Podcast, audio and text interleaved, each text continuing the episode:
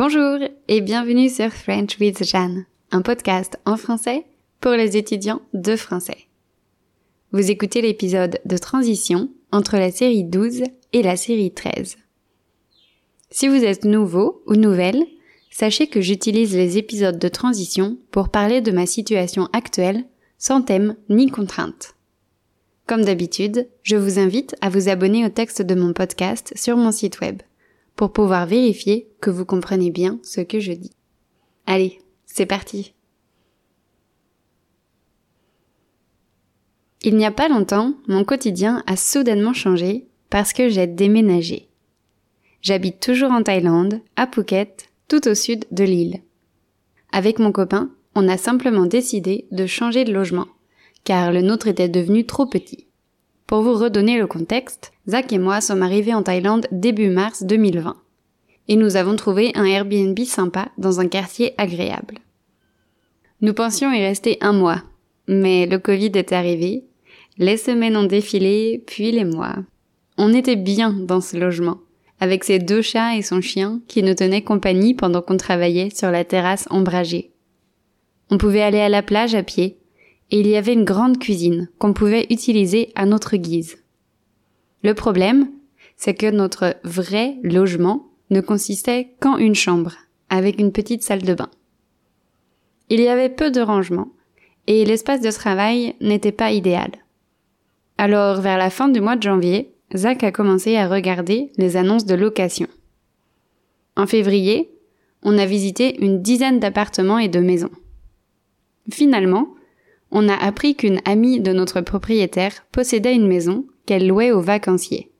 Bien sûr, à cause du Covid, il n'y a presque plus de touristes à Phuket. Donc la maison était vide depuis quelques mois. On est allé la visiter, et dès qu'on a fini la visite, on s'est tourné l'un vers l'autre en souriant. On savait qu'on avait trouvé notre nouveau logement. On a déménagé très rapidement après ça, une semaine après, je crois. Pour moi, ça a même été un peu trop rapide, mais je savais que c'était une super opportunité. En effet, comme nous connaissions la propriétaire, elle a gentiment proposé un loyer moins élevé. Mon copain étouffait dans notre petite chambre. Alors, dès que la maison était prête, on s'y est installé. Elle est située dans une impasse, loin de la circulation, donc l'environnement est très silencieux. Ça m'a fait vraiment bizarre les premiers jours car avant, j'entendais toujours les moteurs et les klaxons. Je suis sûre que je vais apprécier ce silence pour enregistrer mes épisodes de podcast. C'est un logement spacieux sur deux étages. Au rez-de-chaussée, il y a un salon et une cuisine avec une table à manger entre les deux. Il y a une petite terrasse avec une table et deux chaises que je dois nettoyer pour qu'on puisse enfin s'en servir. Il y a aussi une pièce supplémentaire qu'on a transformée en bureau les propriétaires ont installé deux bureaux et on a acheté de vraies chaises pour être à l'aise pour travailler. C'est un confort qu'on apprécie énormément. Cette pièce est aussi en train de se transformer en studio de musique, car mon copain a maintenant trois guitares, dont une électrique. L'étage est occupé par notre chambre. Il y a un lit immense où on dort bien, deux espaces de rangement qu'on essaye d'utiliser au maximum en luttant contre nos natures bordéliques. La salle de bain est aussi en haut, ainsi qu'un balcon ensoleillé, très pratique pour faire sécher les serviettes humides ou le linge. Petit détail excentrique qu'on retrouve parfois dans les maisons pour expats en Asie, il y a une douche extérieure. Pour le moment, on ne l'utilise que pour se laver les pieds en rentrant de la plage. Mais ça peut changer. Au départ, je ne me sentais pas à l'aise dans cette grande maison. J'ai toujours aimé les espaces plus petits. Je me suis donc lancée dans un projet de personnalisation afin de me sentir chez moi. J'ai enlevé les choses inutiles, comme de vieilles casseroles rouillées. Je me suis débarrassée des choses que je n'aimais pas, comme cette nappe en tissu bleu, et j'ai organisé nos affaires au mieux, en leur désignant une place précise. J'ai encore plein d'idées pour rendre cette maison plus à mon image.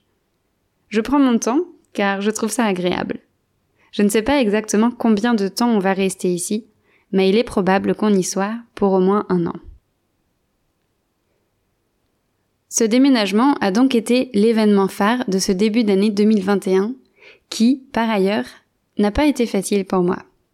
je vais parler de manière franche car je ne veux pas rentrer dans le jeu des illusions où on prétend que tout va toujours bien. Ces dernières semaines ont été comme un grand huit. J'ai enchaîné des périodes de sérénité et des périodes de doute intenses. Des moments de tristesse profonde ont succédé aux moments de joie éclatante. Je me suis trouvée instable émotionnellement, épuisée, susceptible, irritée. J'avais de remarquables sautes d'humeur que je ne parvenais pas à contrôler. Ne vous inquiétez pas, cela n'a rien d'inhabituel pour moi. J'ai une tendance à la mélancolie, à la nostalgie, à la tristesse qui a toujours été présente. Je me souviens avoir traversé des périodes de désespoir quand j'étais enfant et adolescente.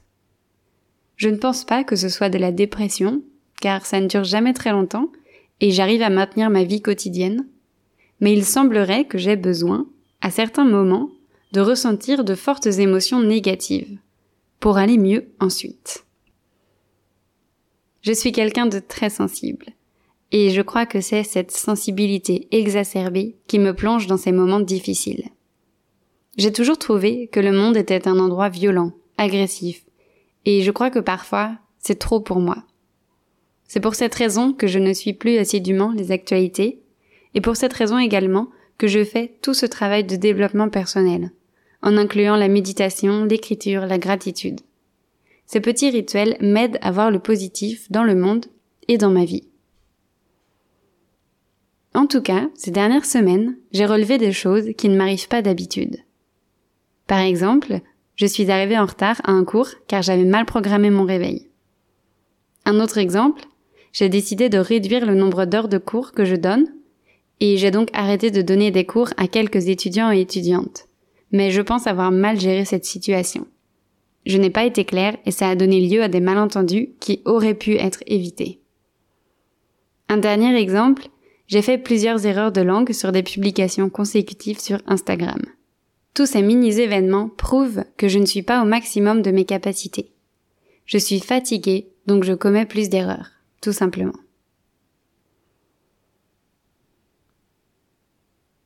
En faisant ma propre auto-analyse, je pense avoir identifié plusieurs facteurs qui ont chamboulé mon équilibre fragile.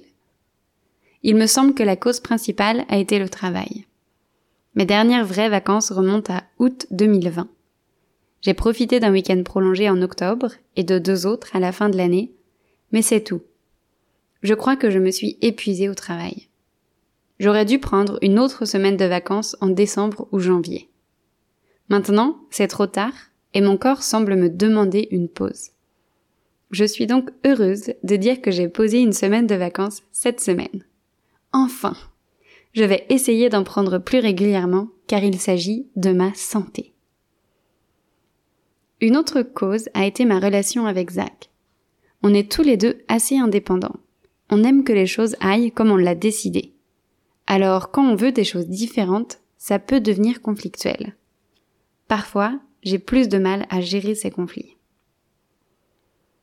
Une dernière chose est l'éloignement avec ma famille et mes amis avec ma sœur et mes copines, particulièrement.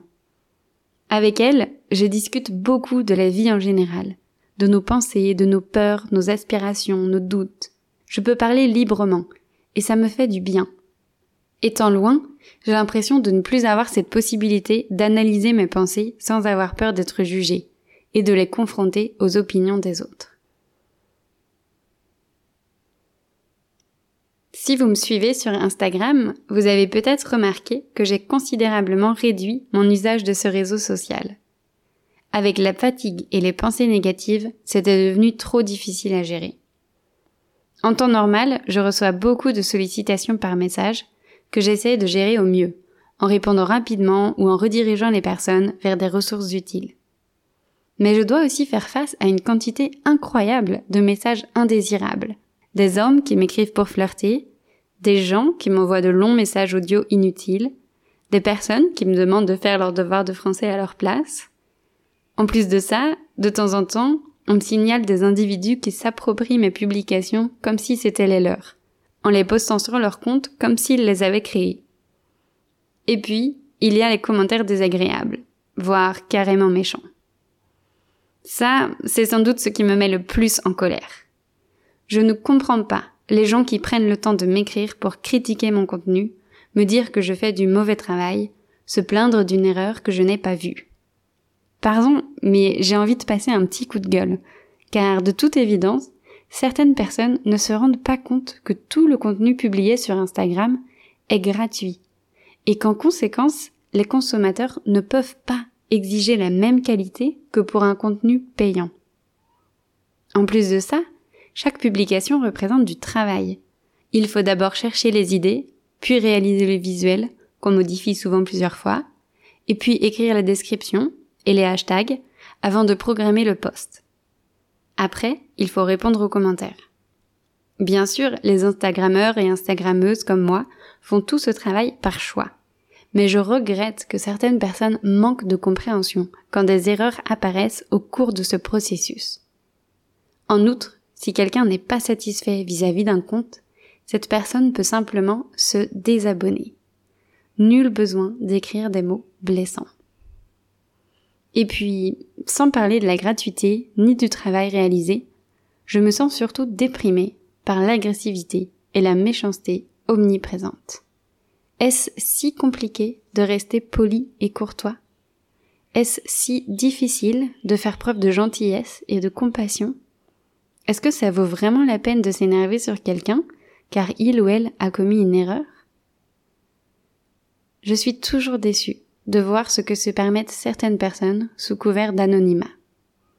Mais plus important encore, je suis triste de reconnaître que ce type de message me blesse. Je trouve ça difficile de les ignorer. Si Instagram en venait à m'apporter plus de négatif que de positif, eh bien j'arrêterais de l'utiliser. Voilà, excusez-moi pour ce moment d'émotion, mais j'avais envie de partager ces réflexions avec vous. Et d'ailleurs, j'en profite pour remercier toutes les personnes qui sont à l'opposé de ça. Toutes celles qui me remercient, qui me disent que mes publications les aident et qui font preuve de gentillesse. Sincèrement, merci. Maintenant, je peux commencer mes vacances sereinement. Je n'ai rien prévu de particulier pendant cette semaine. Je veux seulement prendre le temps et prendre soin de moi. Merci d'avoir pris ces quelques minutes pour m'écouter. J'espère que vous allez bien et que vous êtes moins énervé que moi. Le prochain épisode de podcast arrive dans deux semaines et il sera très spécial. J'ai invité l'un de mes amis à vous parler de sa vie. J'ai hâte de vous le partager. Si vous n'avez pas encore complété mon questionnaire sur la création d'un cours en ligne préenregistré, ce n'est pas trop tard. Vos réponses me sont précieuses pour créer quelque chose d'utile pour vous. Le lien est dans la description de l'épisode. Bonne semaine à vous et à très bientôt.